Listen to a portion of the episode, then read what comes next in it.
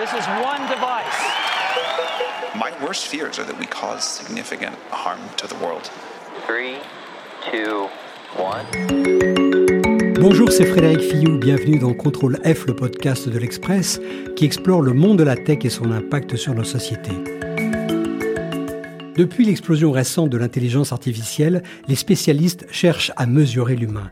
Est-il possible de détecter à coup sûr les compétences d'une personne non seulement celles qui sont revendiquées, par exemple sur LinkedIn où on peut raconter n'importe quoi, mais aussi les compétences latérales ou induites, ou ce qu'on appelle encore les soft skills. Peut-on évaluer les traits de caractère tels que l'esprit d'équipe, le leadership ou encore l'empathie? C'est un énorme marché, celui des individus qui cherchent un travail, mais surtout celui des entreprises qui craignent plus que tout d'être rattrapées par l'obsolescence de leurs équipes. Avec sa start-up Workera, Kian Katon-Forouche s'est attaqué à cette question. Kian est un des prodiges du laboratoire d'intelligence artificielle de Stanford. Je l'ai connu en 2018 lorsque, du haut de ses 24 ans, il donnait un cours sur le deep learning à 800 étudiants rassemblés dans une salle de concert du campus. Il est d'ailleurs toujours enseignant à Stanford, aux côtés de son mentor Andrew Ng, lui aussi un redoutable entrepreneur. J'ai attrapé Kian avant qu'il ne poursuive sa tournée européenne où se trouve un tiers de ses équipes. Il va nous raconter comment une IA bien entraînée est capable d'évaluer avec précision les compétences humaines à l'échelle de l'individu ou d'équipes de centaines de personnes. Quand la machine évalue les humains, c'est dans Contrôle F. C'est parti.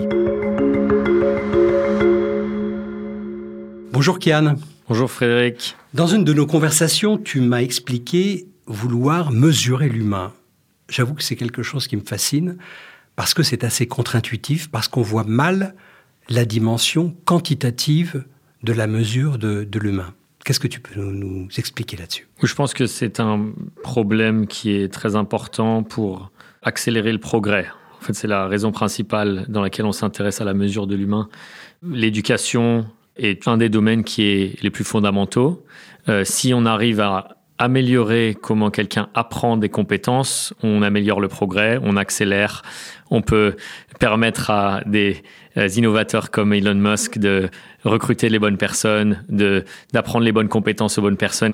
Et donc euh, aujourd'hui, dans le domaine de l'éducation, l'une des choses qui manque, c'est euh, la compréhension des compétences, parce que si on ne comprend pas les compétences, on ne peut pas apprendre les bonnes choses. Comment on mesure les compétences d'une personne aujourd'hui? Tu as créé en 2020 une société qui s'appelle Workera.ai. Qu'est-ce que vous proposez exactement comme service? Alors, on aide les entreprises et, les organisations publiques à mesurer des compétences sur toute leur, leur base d'employés. Et quand on mesure ces compétences, on utilise les données de mesure des compétences afin de personnaliser l'éducation pour chaque employé, de les mettre en relation avec des bons mentors, euh, de les mettre sur les bons projets ou de créer des équipes qui sont complémentaires en termes de compétences. Quelles sont les techniques qui sont utilisées aujourd'hui pour mesurer la compétence des gens? Historiquement, les compétences étaient mesurées toujours pour euh, atteindre un emploi ou atteindre une université ou être admis dans un programme. C'est-à-dire qu'il n'y avait pas vraiment de euh, réflexion sur les compétences, de savoir quelles sont mes forces, quelles sont mes faiblesses et comment est-ce que je peux m'améliorer. Mais aujourd'hui, on réinvente ça un peu euh, dans le sens formatif, c'est-à-dire que on mesure les gens non pas pour les admettre dans un programme, mais pour leur donner des feedbacks en fait sur leurs compétences. La manière dont on le fait c'est surtout avec l'intelligence artificielle, c'est-à-dire qu'on mesure des gens un peu partout dans le monde, à tout niveau, avec des tests adaptifs, et on compare ces données afin de pouvoir mesurer une personne beaucoup plus euh, précisément que l'on ne pouvait. Mais là, pour les jobs techniques dont il est question, tu parlais tout à l'heure de l'espace, par exemple. On ne va pas prendre l'exemple d'Elon Musk, mais on va prendre l'exemple effectivement du secteur du New Space, où il y a un gros appel d'air en matière d'ingénieurs, avec des spécialités qui sont extrêmement pointues. Tu prends par exemple quelqu'un qui est spécialisé dans la thermodynamique euh, des fusées ou des véhicules spatiaux, domaine hyper pointu ton outil est capable d'évaluer les compétences de cette personne? Oui. Comment ça va se passer concrètement? Alors dans ce cas-là, imagine qu'il y a un, manager qui est responsable pour certains projets, des projets extra pointus, comme celui que tu viens de donner. Le manager va venir sur notre plateforme, il va écrire euh, les projets, et nous on va convertir ces projets en compétences. Donc on va trouver grâce à nos modèles de langage quelles sont les compétences les plus importantes pour pouvoir développer ces projets plus rapidement.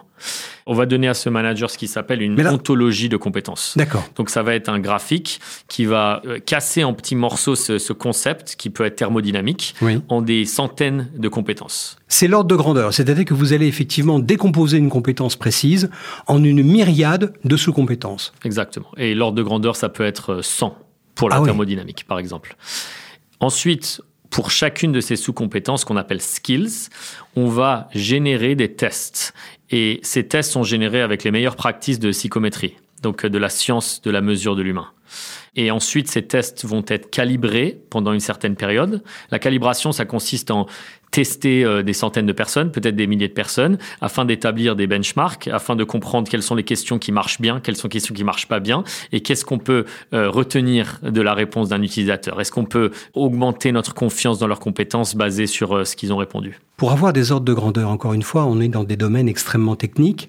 Vous avez combien de, de, de compétences de base qui vont générer combien de sous-compétences avec votre système? Alors déjà, on a deux parties de compétences. On a des compétences qui sont publiques et des compétences qui sont privées. Les compétences qui sont publiques, ce sont les compétences qui sont disponibles pour tous les utilisateurs. On a 10 000 euh, sous-compétences. Donc euh, une sous-compétence, ça peut être, euh, disons, dans un domaine comme le machine learning, une des sous-compétences, c'est comment créer un algorithme de classification. Ça, c'est une sous-compétence dans le domaine de machine learning. Et on en a 10 000, des sous-compétences comme ça dans notre ontologie publique. Et ensuite, chacune des organisations qui utilisent Workera a aussi leur propre graphe privé de compétences qui sont directement reliées à leur projet, qu'ils ne veulent pas forcément partager avec euh, des compétiteurs ou qu'ils ne veulent pas forcément partager avec le reste du marché. Le graphe public est un graphe qui a été développé avec euh, des, des doctorants en psychométrie, qui est très très calibré. Et le graphe privé, c'est un graphe que un de nos clients peut créer euh, en fonction des compétences dont ils ont besoin eux-mêmes. S'ils ne trouvent pas les compétences dans le graphe public, euh, il y a à peu près 70% des compétences qui sont les mêmes dans les entreprises. Ah oui Oui. 20-30% des compétences vont être vraiment spécifiques au cas d'usage d'une entreprise. Et dans ce cas-là, ils vont utiliser un graphe privé. Il vous arrive de buter sur des demandes d'entreprises que vous ne pouvez satisfaire? Encore une fois, lorsqu'on est, dans des domaines extrêmement spécialisés, comme euh, par exemple la biologie moléculaire ou des choses comme ça, où il faut avoir une connaissance hyper fine du pliage des protéines et des trucs comme ça, vous arrivez à vous en débrouiller? En général, ça dépend des données qui ont été utilisées pour entraîner les modèles de langage qui génèrent ces graphes. Euh, si on fait une compétence qui est assez fondamentale, il y a beaucoup de données dessus, ça peut être généré en deux minutes à trois minutes. Donc, thermodynamique, par ah exemple, ça peut être généré en deux minutes, trois minutes.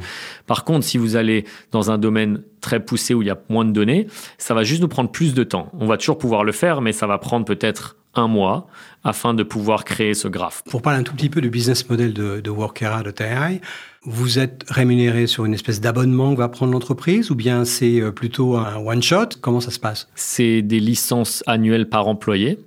Et euh, en général, ces entreprises, elles ont un, un, plan de plusieurs années pour pouvoir se transformer dans des domaines très pointus comme l'intelligence artificielle, la cybersécurité ou, par exemple, le software. Qu'est-ce que viennent te demander les entreprises? Par exemple, prenons Siemens, qui a une activité très importante dans les, dans les turbines et euh, dans, les, dans, les, éoliennes également.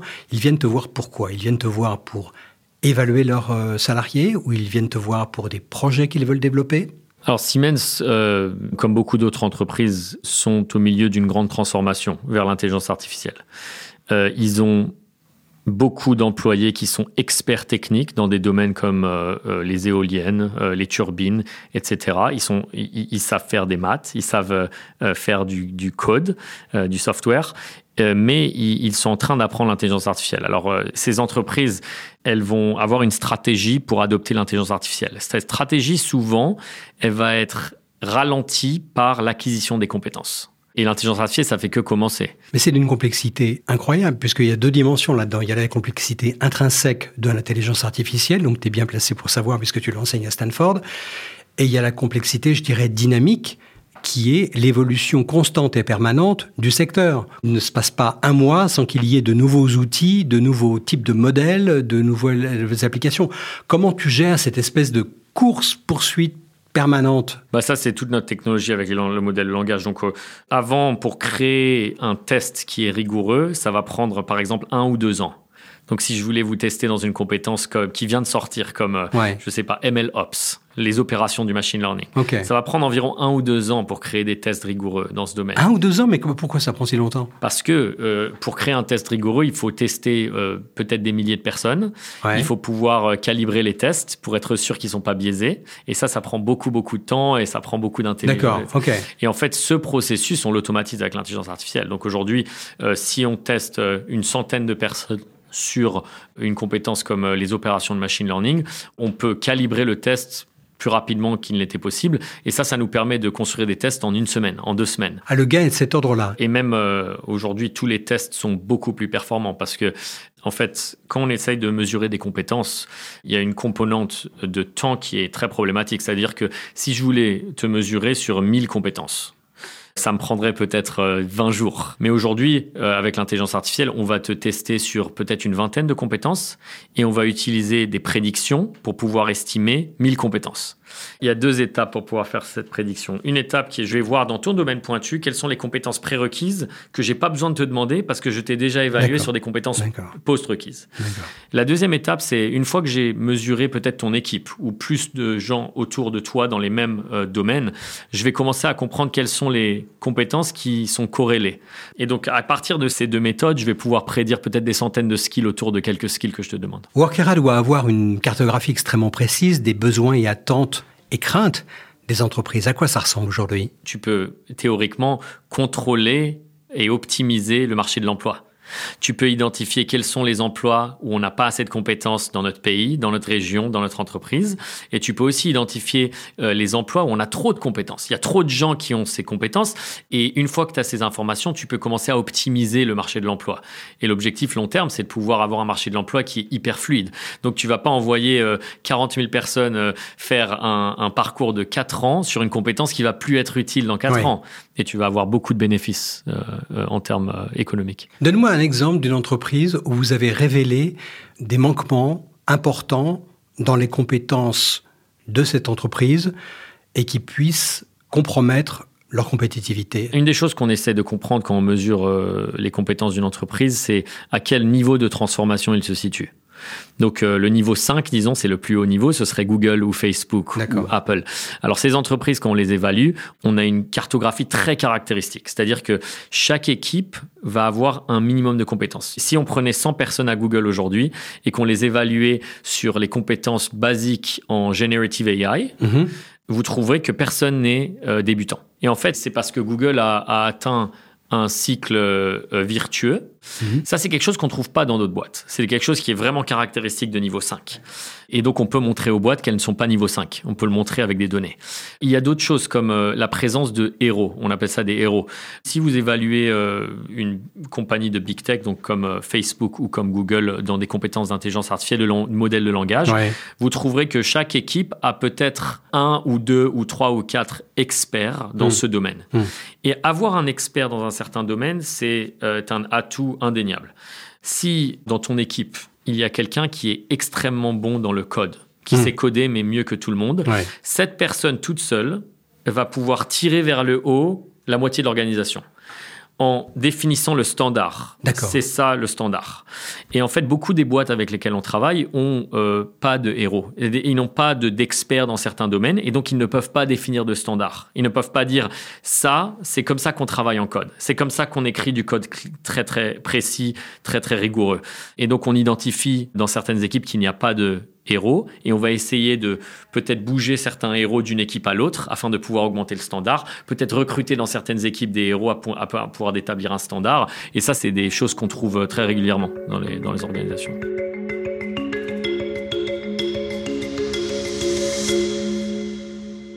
Je voudrais en venir à ton histoire de héros, c'est-à-dire les modèles dans les entreprises qui vont en quelque sorte tirer le reste de l'équipe euh, par le haut.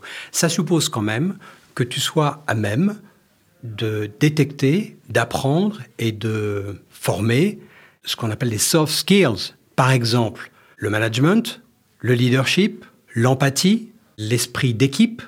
Est-ce que ces capacités-là peuvent être évaluées de façon fiable par Workera? Alors dé- déjà, pas forcément. Euh, C'est-à-dire qu'un héros n'a pas forcément besoin d'être bon en leadership, en management, tout Sauf ça. que si ton héros euh, est un mec génial, mais totalement autiste et avec un syndrome d'Asperger euh, développé, il va avoir besoin autour, autour de lui de gens qui vont être en mesure de faire percoler son, son savoir. C'est vrai, ils doivent être bon, bon éducateur en interne peut-être, Ouais, mais ouais, ouais. c'est possible que, que tu aies quelqu'un qui est extrêmement bon, pointu dans un domaine et qui va montrer le standard. C'est-à-dire que de par le travail qu'il ou elle va accomplir, les Mm. gens autour vont être inspirés. Et vont pouvoir voir euh, qu'il y a une personne qui sait le faire, qui peut le faire. Ouais, donc pourquoi ouais, je ouais. pourrais pas?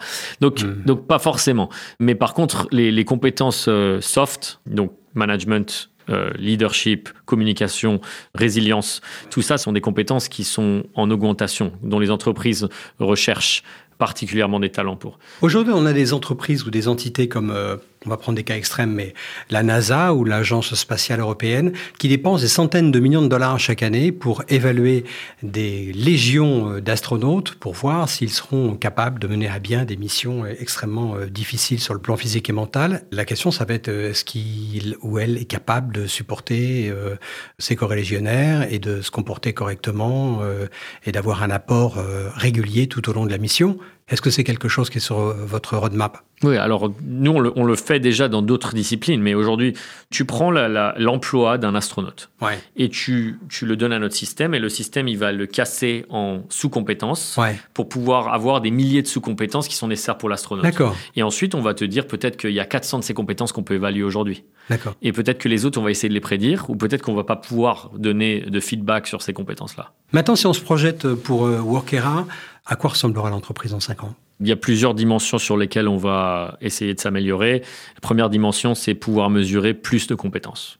Donc Ouais. aujourd'hui, je t'ai dit, on peut mesurer 10 000 compétences. J'espère que dans 5 ans, on va pouvoir mesurer 100 000, 200 000, 300 000 compétences peut-être.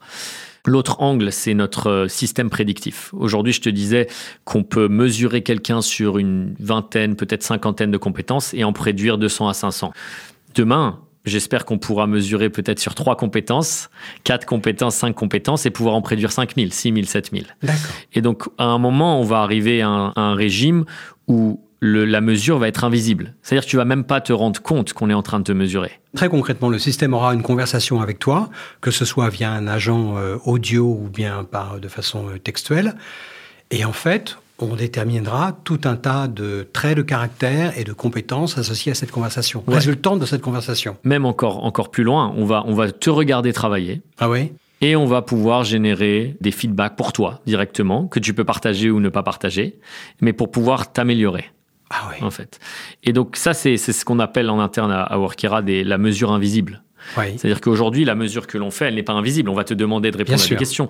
Mais le plus de données on collecte, le plus on se rapproche de cette mesure invisible, où on va pas avoir besoin de te poser beaucoup de questions. Peut-être qu'on va juste te regarder travailler et toutes les, de temps en temps, toutes les semaines, peut-être, on va te donner un petit test de 10 minutes qui va s'adapter en fonction du travail qu'on a observé et qui ensuite, le mentor va te, va te dis- va discuter avec toi euh, ses trouvailles et va pouvoir te dire, je pense que tu es très bon dans ces domaines-là, tu es un peu moins bon dans ces domaines-là. Et ça, c'est les contenus que je te recommande pour la semaine prochaine. Mais la façon de travailler, elle est extrêmement protéiforme. Le travail d'un- d'une personne aujourd'hui, ça va être effectivement pour un ingénieur de coder, de réfléchir, de développer des concepts, de participer à des réunions, de d'interagir avec ses, collègues, de se nourrir de l'intellect des autres, de se nourrir du savoir externe aussi. C'est des choses que vous allez pouvoir mesurer parce qu'il y, a- il y a une variété colossale de de- d'input, si Ouais. tu veux. Aujourd'hui, dans une entreprise qui utilise du télétravail, Ouais. il y a déjà beaucoup de digitalisation. D'accord. C'est-à-dire que la plupart du travail est digital. Maintenant, si tu regardes un peu à, à la vision de l'Apple Vision Pro, Oui. euh, de toutes ces technologies. L'Apple Vision euh, Pro, je rappelle, c'est le masque de réalité augmentée euh, de- d'Apple. Voilà. Et il y aura beaucoup de technologies dans le futur qui vont venir, qui vont encore plus digitaliser le travail. Donc, imagine que maintenant, 8 heures par jour, tu as un casque sur la tête avec un écran. Tout est digital. Même où tu regardes sur ton écran est digitalisé. Donc, ça donne beaucoup plus d'informations pour pouvoir mesurer des compétences. Mais de façon beaucoup plus triviale. Là, aujourd'hui, j'ai trois réunions euh, sur euh, Teams et une réunion sur Google Meet euh, dans la journée. Tu seras capable de reprendre en quelque sorte le transcript de ces réunions et puis de voir un petit peu comment j'ai interagi avec mes, mes interlocuteurs et. Oui, je crois que ça va être un mix entre des systèmes de mesure qui sont visibles, qui sont euh, actives, euh, qui vont pouvoir calibrer euh, tes compétences et comprendre plus rigoureusement où tu en es, et ensuite des systèmes invisibles comme ceux que tu viens de discuter, donc les meetings que tu as, les emails que tu envoies, les, les, les, cours auxquels tu assistes, et cela, ce sont des mesures invisibles. Si je t'écoute bien, le, le business de RH et des recruteurs est quand même mal embarqué. Hein non, moi je pense que les RH vont être encore plus importants dans le futur. C'est-à-dire que je pense que... Ils vont euh, devoir s'adapter sacrément. Ah oui, oui, oui, mais ils s'adaptent plutôt rapidement, je trouve. Euh, mais c'est un des départements dans des entreprises qui est l'un des plus importants maintenant. Et surtout avec euh, ce que tu as dit aujourd'hui, les compétences du marché évoluent si rapidement. C'est-à-dire que l'année prochaine, on ne sait même pas ce qui va se passer. Franchement, ah j'ai regardé les dix dernières années en intelligence artificielle. qui sait ce qui se passe l'année prochaine? Ça, ça fait que les, les départements de RH sont encore plus importants puisqu'ils sont responsables pour l'apprentissage des employés, ils sont responsables pour la transformation de l'entreprise, et donc euh, je pense qu'ils vont être très importants. Ils sont responsables du maintien des, compétences. Bon, il y a un bel, avenir pour ta boîte. Ah oui, j'espère. Super, très bien. Bon, Kian, merci beaucoup. Je te laisse rentrer euh, euh, à Palo Alto, et puis c'était un, plaisir de t'avoir dans, dans Contrôle F. Merci à bientôt. Frédéric, à bientôt. Le potentiel de développement de Workera est immense. En fait, il est étroitement lié à l'évolution des grands modèles de langage qui sont le moteur de sa plateforme. Là-dessus, Kian Caton-Forouche estime que ce n'est que le début d'une nouvelle ère. À plus long terme, la start-up veut évaluer le plus grand nombre de gens possible, dans toutes les langues, un marché qui se chiffre en centaines de millions de personnes. En attendant, rien de mieux que l'humain pour évaluer un podcast. Si ma conversation avec Kian vous a plu et intéressé, mettez des étoiles et des commentaires. Merci d'avoir écouté cet épisode de Contrôle F, le podcast de l'Express qui explore le monde de la tech et son impact sur nos sociétés. Retrouvez-nous tous les jeudis sur le site de l'Express et sur toutes les plateformes de podcast, Spotify, Deezer, Apple Podcast et autres. Vous pouvez nous écrire aussi à l'adresse suivante contrôle F at l'express.fr. Cet épisode a été réalisé par Jules Cro. À bientôt.